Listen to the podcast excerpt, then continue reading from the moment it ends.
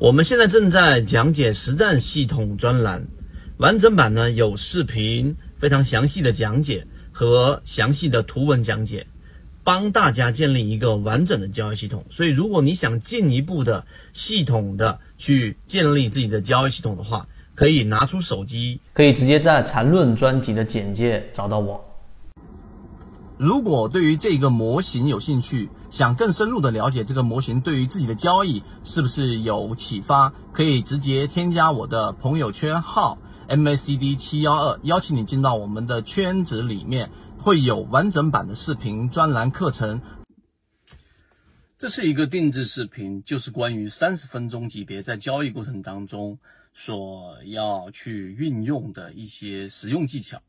那实际上，我们在讲这个话题之前，我们首先要知道，在缠论当中最重要的一个核心就是不同级别的划分。那近期大家也看到了金鱼报九的表现，以及我们对于市场的预判，实际上没有什么好神奇的。第一，你首先得有一个模型；第二个，不同的模型是在不同的层级当中在不断的生长和幻灭的。这一个思想呢，其实在哲学层面有很多的这个人做过解释。我们在这里面不去过多的解释了，所以缠论给我们带来了一个很重要的一个进化，那就是我们要跳脱在单个级别或者某一个级别上对于一个标的的认识，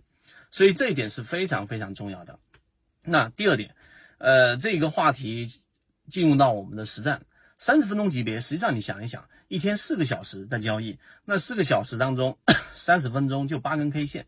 而任何一笔呢，实际上呢，就是我们所说的这一个至少要五根 K 线以上才能形成我们所谓的一笔，因为顶底分型的两侧加上中间一条不共用的 K 线，意味着这才是一个完整的笔。那我说第二点是想告诉给大家，实际上三十分钟级别是相对来说比较粗犷的一个级别，相当于是日线级别，六十分钟级别一天只有四根，日线级别一天只有一根。啊，一样的一个道理，所以它对于一个标的的一个判断，它都是属于啊比较粗糙的。所以你理解这一点之后，粗糙跟精细的这一个操作级别，例如说我们在圈内经常给大家讲到的十五分钟级别，是在交易过程当中去判断背驰，去判断我们中枢。比较常规去使用的一个操作级别的原因差异，就在于你三十分钟级别其实没有过多的用法。就是我们举个例子，我们进入到第三点，在日线级别当中，三十分钟级别只是相当于把日线级别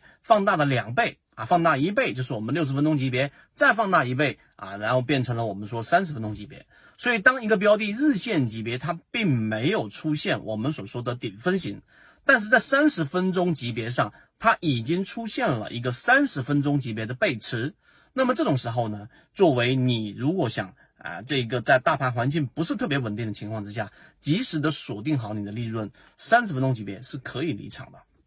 这是第三点，我们给大家讲的。那么还有没有别的使用方法呢？那就是在十五分钟级别的扩张过程，因为十五分钟级别我们啊，这个金鱼报九。啊，大家都看到了这个标的，然后我们在前面几个交易日完全没有上涨的情况之下，甚至在调整，它在中继过程就形成一个小级别十五分钟级别的一个中枢，对吧？中枢之后呢，再上行，上行又形成一个中枢，两个不相交的中枢就意味着在十五分钟级别上已经形成了一个趋势。那么这个过程当中呢，一旦它在我们所说的这一个中枢阶段，或者是我们常说的这一种。呃，叫做空中加油阶段，形成顶底分型，最好是紧挨着的，就是一个十五分钟的一个底分型，再加上一个十五分钟的顶分型，或者是一个十五分钟顶分型加上一个十五分钟的底分型，那这就是一种快速的切换，那这就是一种强势特征。那十五分钟级别一旦出现这个特征，那么它就会不断的扩张到我们所说的三十分钟级别。所以，当一个我们所说的十五分钟级别已经形成了一个我们所说的趋势。那么在三十分钟级别上，它形成了一个我们所说的内趋势，就是奔走中枢，或者是出现了一个底分型。那么这种情况之下呢，啊，即使日线级别、操作级别、大级别上还没有出现特别稳定的信号的时候，底仓也可以进去。所以这个就是我们说三十分钟级别。啊，其实我们这次结合到了十五分钟级别的一个实战过程当中去理解，希望对大家来说有所启发。所以我上述讲内容，你应该在你的这一个脑中非常清晰的构建了，才意味着你至少有一个模型，至少大致的了解了缠论。那么在实战过程当中，才能把理论更好的转换成实践。好，今天讲不多，和你一起终身进化。